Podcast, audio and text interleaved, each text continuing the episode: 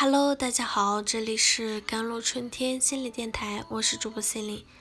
今天跟大家分享的文章叫做《当你追求一件事情只会迎合，必然会有更多的牺牲》。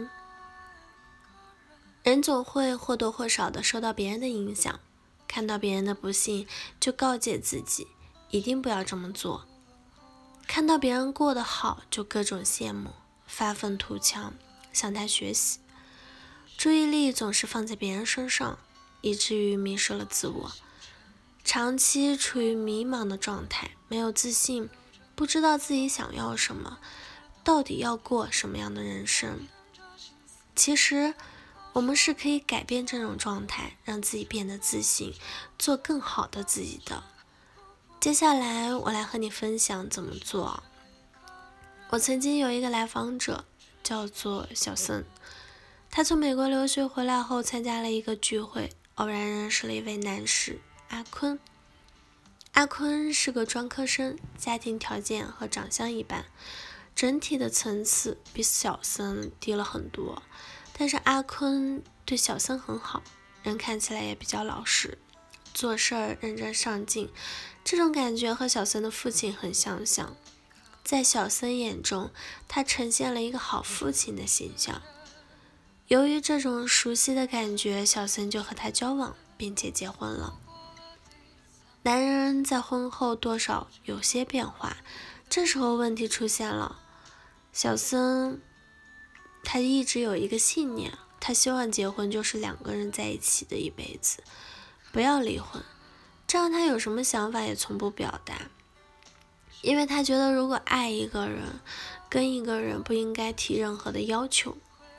她倾其所有帮助老公，把家里的所有钱都给他创业。虽然她老公创业总是失败，但小曾也从来不会去说什么。她也担心再说什么，老公都会离开她。可想而知，阿坤越来越不重视她，觉得她的付出都是理所当然的，渐渐的忘了一个。坏男人的方向发展。阿坤性格本来就比较乖张，存在一些问题，后来这些问题也渐渐暴露了，对他特别不好。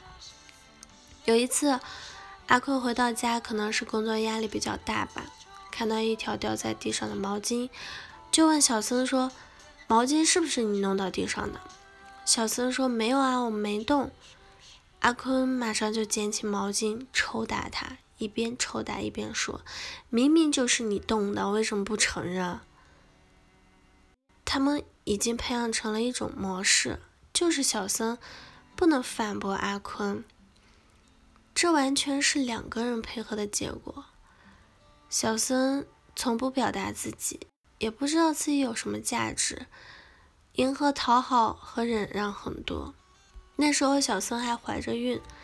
这件事儿差点就导致了她流产。后来孩子生下来后，又发现自己的老公出轨了，她实在是受不了，还是选择离婚了。这和她的原生家庭有关，甚至妈妈还去跪求爸爸回归家庭。而小森的妈妈又是很容易积怨的，平时不容易生气，但一爆发。就很吓人，甚至有一次直接把煮好的一碗面扣到了爸爸头上。